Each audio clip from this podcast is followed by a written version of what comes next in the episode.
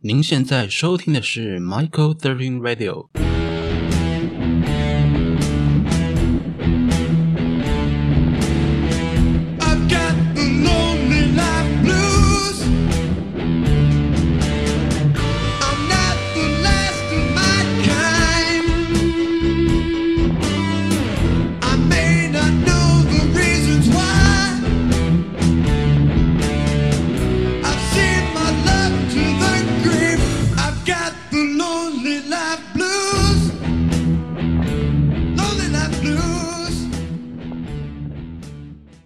大家好，我是 Michael，我是麦克。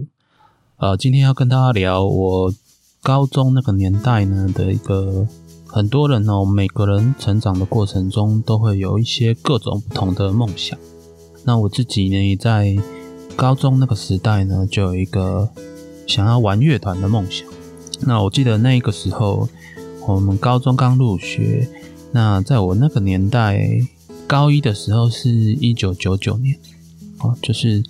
发生九二一那一年呐、那我的我读高我读呃我那时候、呃、高一入学的时候啊，大家知道我们那个时候的小孩子，就是国中的时候就很压抑啦，学校对学生的管管理呀、哦很压抑，那就是透过一个高压的方式呢，让你就是说把注意力放在读书这件事情上面，然后期望就是目的就是让你可以考到一个好的高中。那经历过那个国中的那个岁月呢，那那基本上你其实也没有什么社团活动啊，可能有的学校有，啊，但是我读的那间国中是属于比较高压管制、升学主义的，那我们就没有印象中没有什么社团活动啊，可能有，但是我们班我们我我高中的时候那个班级啊，不知道呃，哎，我知道为什么了，就是说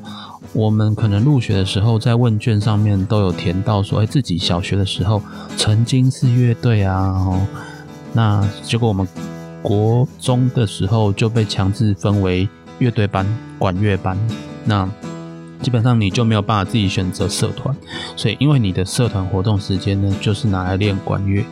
那这个管乐班它的任务呢，就是学校的升旗啊，或是任何典礼的时候要负责演奏。好，那我们回来重点。那经过这个高压的岁月呢，那你在高中入学的时候，好，听学校的社团活动介绍哦，那你就看到这个，诶，竟然有热门音乐社，啊，热门舞蹈社这种这种看起来很酷炫的社团，你就会觉得，哇，我一定要选这种特别的社团啊。那我小时候是一个从小就很喜欢听音乐的小孩，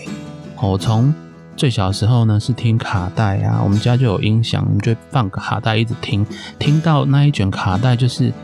你下一句话是唱什么，下一首歌是什么，我都记起来。我还记得我小时候听的那一卷卡带是什么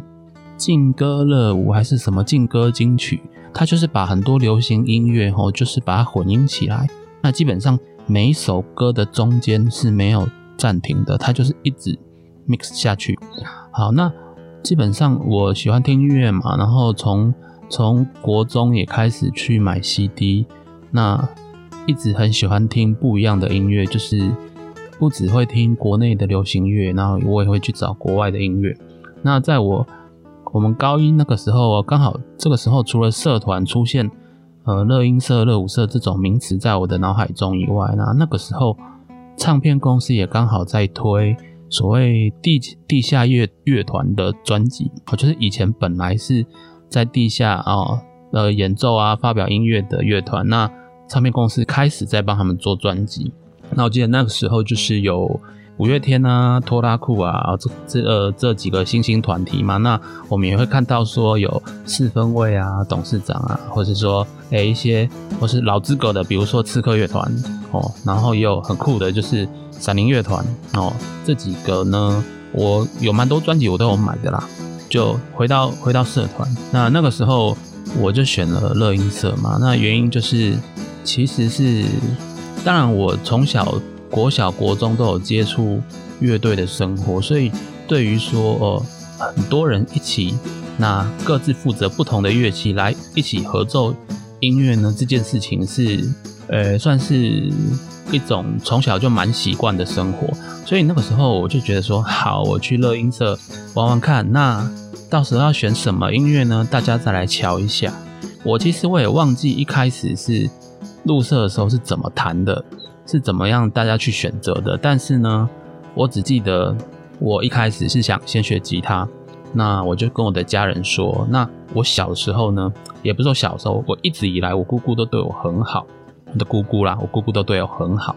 那我姑姑呢，就带我到淡水的淡水的一间老牌的哦，算老牌的乐器行去买吉他。哦，那家乐器行叫玄真行，现在都还在，在淡水的博爱街那一带，我也不太确定那那个小巷子是博爱街，但是它是连接英专路跟博爱街中间的一个一个小巷子哈，一间小小间但是五脏俱全的乐器行。那我还记得呢，我那时候就是我就是买了一把，我姑就帮我买一把，在那个时候九千块的。加拿大枫木琴吼，那把木吉他我现在都还在弹。那我那时候呢还报名了就是乐器行的的吉他课，就是一个礼拜上一次。然后我记得那个时候的学费是一次上课一小时啊，台币四百五。好，我在玄真行呢，我在玄真行呢就是跟华老师学吉他。那我们那时候其实虽然高中没有像。国中的时候压力那么大了，但是我们学校也是，诶，一般来说，你高中生，呃，就是还是会有一些课业的压力，所以呢，每一次上完琴回家可以练的时间也不多，那基本上进步就不会太快。那后来除了这是一个原因，另外原因就是说，小时候比较没有到那么懂。哦，我那时候不知道说每一把吉他呢都可以透过中间的铁柱去稍微调调整一下，调整一下情景的角度的情景的曲度，让你可以就是把弦距呢调调窄一点，你弦距调低一点呢，不要那么高，就不会弹起来手那么痛。因为那时候真的练到就是说水泡也长过，然后就是烂烂的茧也是长过，就是会那种。在弹弹的时候，就是基本上你手就是凹一个痕在那边，有没有？那时候刚学，难难免会这样。后来实在是可能练习时间也不多，然后成就感也不高，也是非常痛，痛到后来老师也有点觉得说看不下去，就问我说：“那你要不要改上上看打鼓的课啊？”他觉得我节奏感不错，那我觉得好好，刚好乐器行也有。爵士鼓的课就是乐团的那种那种爵士鼓啦啊！我就跟一个一个很酷的老师学爵士鼓。我还记得我我的老师是淡大的研究生，那他他有组乐团，那我不知道这个乐团现在还没有活动，但我记得他的乐团叫蓝月，蓝色的月亮，很酷吼哦，也蛮有那种海王的感觉，蓝色月望月亮嘛，月亮加上海王哦，我自己觉得还好，刚好是蓝色的月亮。那我的老师，他的名字我忘记了，但是我记得他的英文名字叫尼古拉哦，爆酷。好，所以后来呢，就是吉他我还是在家里有可能摸一摸练一练，但是呢，我大概高一下之后，我就转练爵士鼓啊，也是持续练，也持续上课，持续练。但是呢，比较可惜就是，一般来说。家里要同意你买爵士鼓放在家里是比较难，所以那个时候基本上平常呢，在自己在家里就是用鼓棒练一些打点啊，那或是练指力，但是要实际上可以去综合运用爵士鼓的练习的时候，还是要等到每个礼拜上课的时候。那当然进步也不会太快，但是也是学得很开心。好，那回到社团，那。在社团蛮妙的吼，就是这个乐音社活动，我们一直有去参与。但是因为我一开始是选吉他的分部，但是呢，我买吉他又不是买电吉他，就就尴尬了。所以就是说，变成说我也没有办法带电吉他到社团。那所以社课的时候，我也有点忘记说，诶，那为什么社课的时候没有去学吉他，还是怎样？有点忘记了。就只记得都有去参与哦，那但是呢，但是呢，一开始选吉他，结果后来又自己选鼓，那当我我也想要参与鼓的时候，那因为鼓那边鼓手已经有人了，就有点尴尬，所以后来也没有去嘎那个鼓手的位置。那所以结果就是说，成果展的时候，那因为刚好就没有去排表演的位置嘛，那干脆就刚好跟我的另外一个同学呢一起当，呃，我们说职位是排公关啊，但我觉得比较像是就是说，呃，招待入场啊，还是说呃临时有什么需要的时候行动支援帮忙啊？就是我记得我没有参与帮忙成果展的过程，但是没有去加入表演这件事情。那也就这样呢，我的高中是属于一个我有待在乐音社，但是我并没有实际在乐音社学乐器技巧，我自己在外面学。然后，当然那个时候也会生出说想要组团的一个梦想。那那时候呢，我国中有一个同学呢，我们给他一个昵称叫小鱼哦，小鱼真的是在国中的时候很会唱歌啦。那我们就我跟我的高中同学，我是想找小鱼当主唱。那想找小鱼当主唱嘛，那我自己打鼓，所以我还缺吉他手嘛，至少还缺吉他手跟贝斯手。但我那时候我忘记我忘记后来贝斯手找谁了，但是吉他手呢是一个我们平常呢高中放学等公车的时候，我们在站牌等车，那认识的一个同样是我们学校的一个同学，我有点忘记他的名字，真的不好意思。但是呢，我们每一天呃下班都一起等，下学放学就一起等公车了，所以蛮熟的。那他是学电吉他嘛，那我们就聊说，哎、要不要一起组乐团啊？那好，所以我现在有吉他手，有主唱啊，我自己是鼓手。那我记得我还是有找贝斯手，但是贝斯手可能我太不熟，我真的想不起来我找谁了。我们那时候我很中二，还取了一个有点酷的团名叫 Silver Eyes，Silver 就是银色的那个 Silver，然后 Eyes 就眼睛嘛，银色的眼睛 Silver Eyes。那后来我们就想说约团练啊，就约那个约我在淡水学学吉他跟鼓的教室嘛，就是约选真行的练团室。那我只我只记得我们就约那么一次而已，因为实在是就是诶、搭配的没有很好，后来可能大家就觉得说，好了，那就是这个练团的事情就暂缓了，那大家还是当朋友就好。哦，真的很可惜。好，所以呃，后来后来大概高二下，你就开始呃，我们选我们是我在高中是选，后来是被抓去有点像资优班的班级啦，所以高二下其实高二上就已经开始，就是我们老师就已经强制我们，就学校就会安排你晚上要晚自习，然后假日也要来学校 K 书，所以其实这个高中时候的乐团梦，就是在从高一到高二一开始一点点，大概一年多之后就被迫暂时休息，哦，暂时休息，那我们就开始读书考试嘛。好，后来我就考上正大、啊，那你知道正大其实正大有正大乐团很多很有名的，那那但是正大也有一些其他好玩的社团嘛。那我那时候呢，就刚好跟同学诶、一起去看乐舞社的招生。诶、为什么白乐音社大学要跑去看乐舞？我也不知道啊，我就去看了。但是呢，诶、觉得蛮酷的，想说好，不然来试一下好了。我就是一个想法一直变的小孩了，就是说，我觉得说以前呢学鼓哦，我是用乐器打节奏嘛，那我现在学学看乐舞，换成呢用我的身体来打节奏，诶，这也是一个不错的想法。那热舞社一开始有一开始没有学得很好，但是学着学着，再加上自己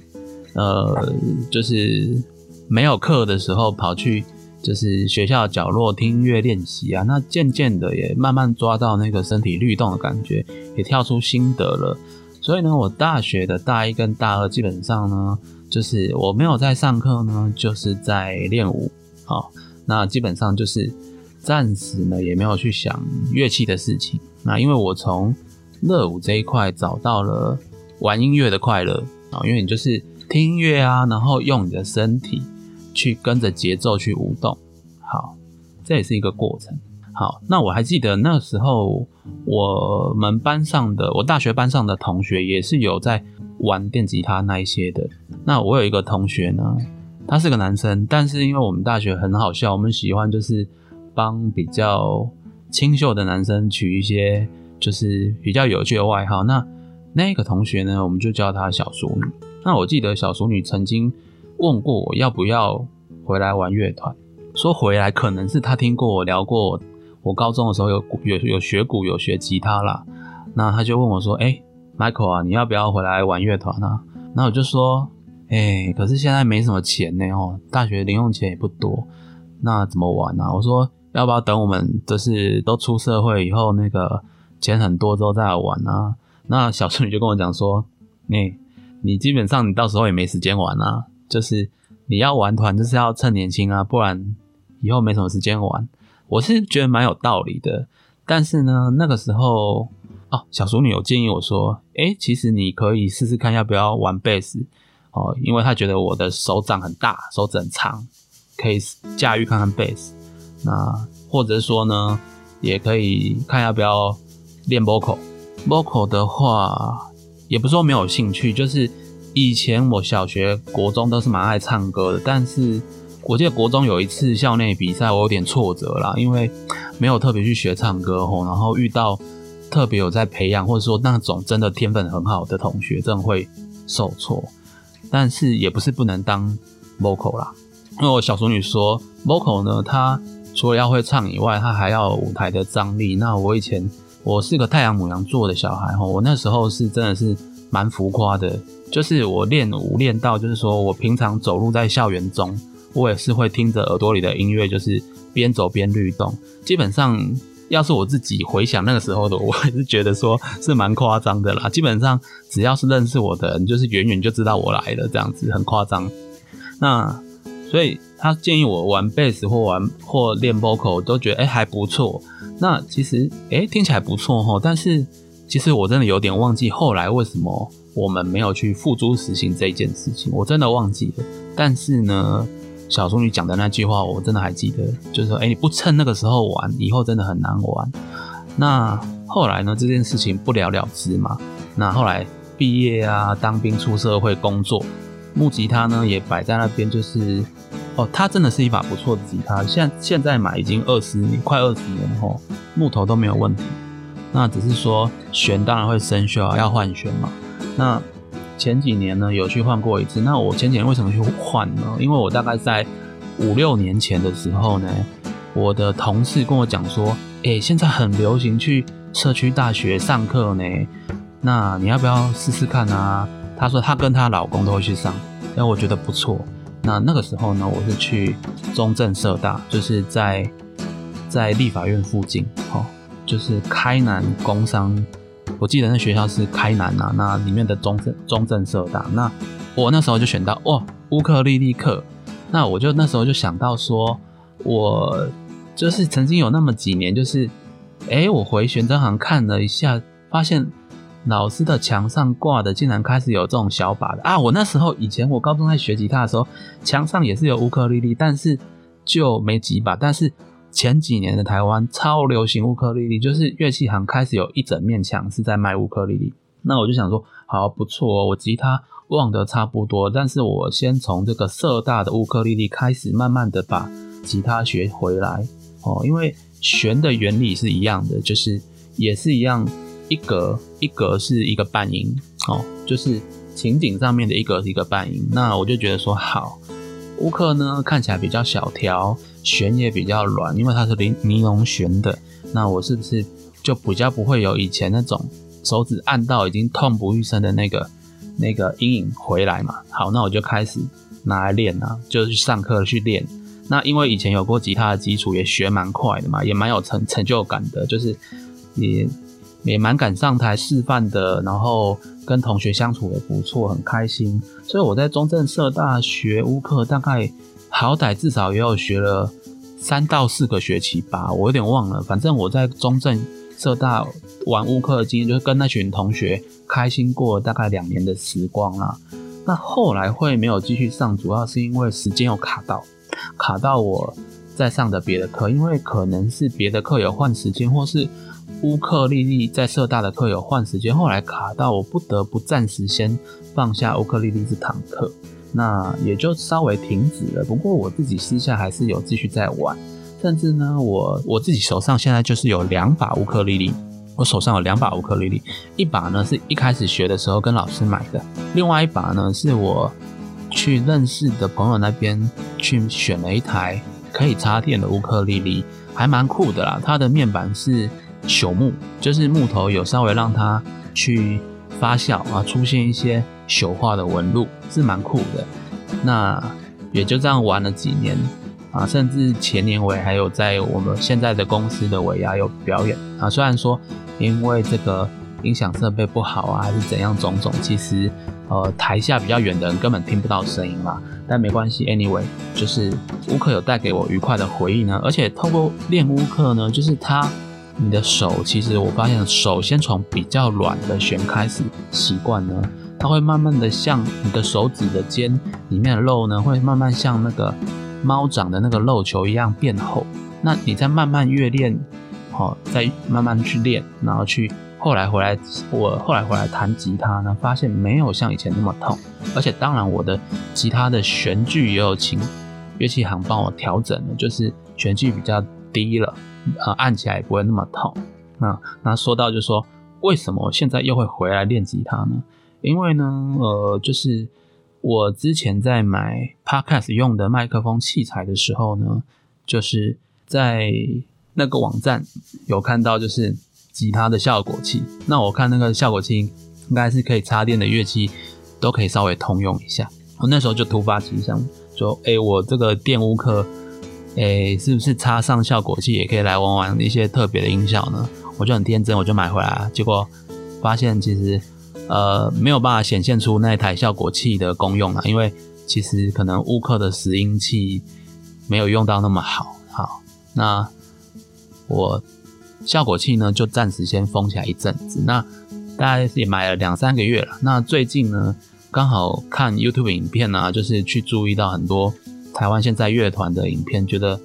被燃起的这个想要练琴的梦的那个热血啊，就是比如说呃美秀集团啊，呃或是还有下杠这个节目哦，下杠就是伤心欲绝的吉他手金刚跟美秀集团的吉他手修齐的节目嘛。那也看到很多团哦，也比如说也发现说正大学弟还有一个新的团叫做老王乐团哦，蛮酷的。那好，我一开始想说，那我想要回来玩比较大把一点的乐器，因为觉得乌克有点不够过瘾。那我一开始是先想说啊，不然我来学电贝斯好了，因为之前小淑女推荐过嘛，有点想学，那也蛮有兴趣的。那其实我钱的预算准备到那边了，我真的是想好说，我那一天要去买贝斯，但是我在路上突然就想到说，哎，不对啊，我短时间内也不太可能一开始就去组团。那我如果练贝斯，我怕我会中途放弃，因为，嗯，可能一开始没有学过也是一个点，然后怕说自己练贝斯没有没有人搭，会怕我自己觉得无聊啦。所以我临时突发奇想，我就去查看看电吉他的价钱。那我发现就是说，其实钱钱都差不多啦，就是抓一个你喜欢的预算，然后买一把你看得顺眼的琴。那刚好在路上的时候，我就决定说，我在路上我就研究，我在这个去阿通博乐器行的路上呢，我就要想出我要买电吉他或者是电贝斯。那刚好我就发现说，哦，现在这个太佛心了，整个 YouTube 上啊，就是有很多很多教学吉他的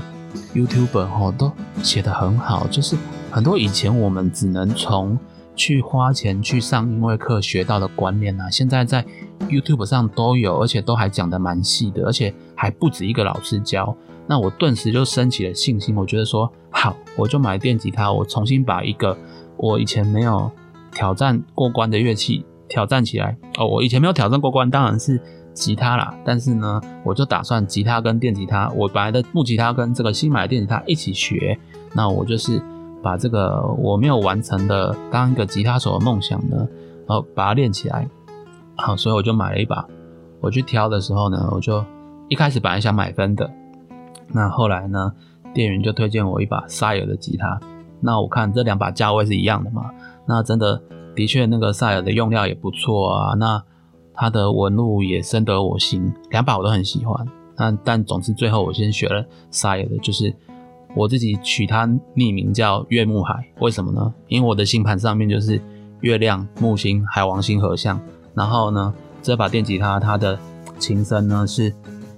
蓝色渐层又有木纹的纹路，超酷的蓝色渐层海王木纹木星哦，然后那个那个纹路的渐层又有像月亮一样的光晕，根本就是就是月木海，我就很开心。那基本上我琴买了大概两三个礼拜，那几乎每一天都都是跟我那把木吉他木吉他拿起来交交替练习啊。为了这个，我还去看影片学怎么自己帮吉他换弦。那我就拿我这个那把木吉他拿来当第一个实验品，因为它的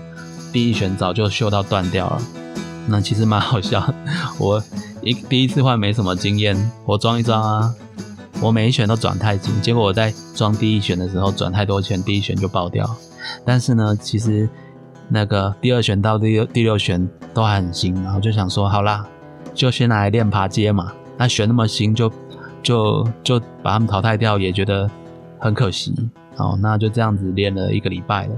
那这个礼拜呢，我看这些吉他影教学影片啊，然后来练琴，我觉得，哎、真的不错哎、就是因为这个时代的网络真的太方便了，你真的可以从网络取得很多资讯，所以呢，很多事情只要你愿意花时间去学习、去练习，其实这个时代资讯啊、技术啊的流通，知识技术的流通，真的是空前的，真的是比以前快很多，真的觉得很棒。那希望呢，这部影片不会是我最后一次讲我乐团梦的影片，因为对于现在已经三十六岁的我来说，这个是只是我重启乐团梦的第一步。我们的第一步就是自己呢，先把吉他的基本功把它练起来，然后呢，看能不能能把这个 vocal 的技巧把它练扎实。那之后呢，如果就遇到有缘的人，那我们就可以一起来，就是工作之余先业余玩团，那以后看怎样再说。至少呢，我们自己先把这个乐器准备起来，哦，这样到时候呢，不管是遇到什么人哦，我可以弹吉他哦，也可以试着说回去打鼓都可以。那总之呢，我想要有机会呢，可以找到可以志同道合的朋友一起来玩乐团，那一起重启我们年轻时候的乐团梦。那今天就先讲到这边，好、谢谢各位收听，我们下次见，拜拜。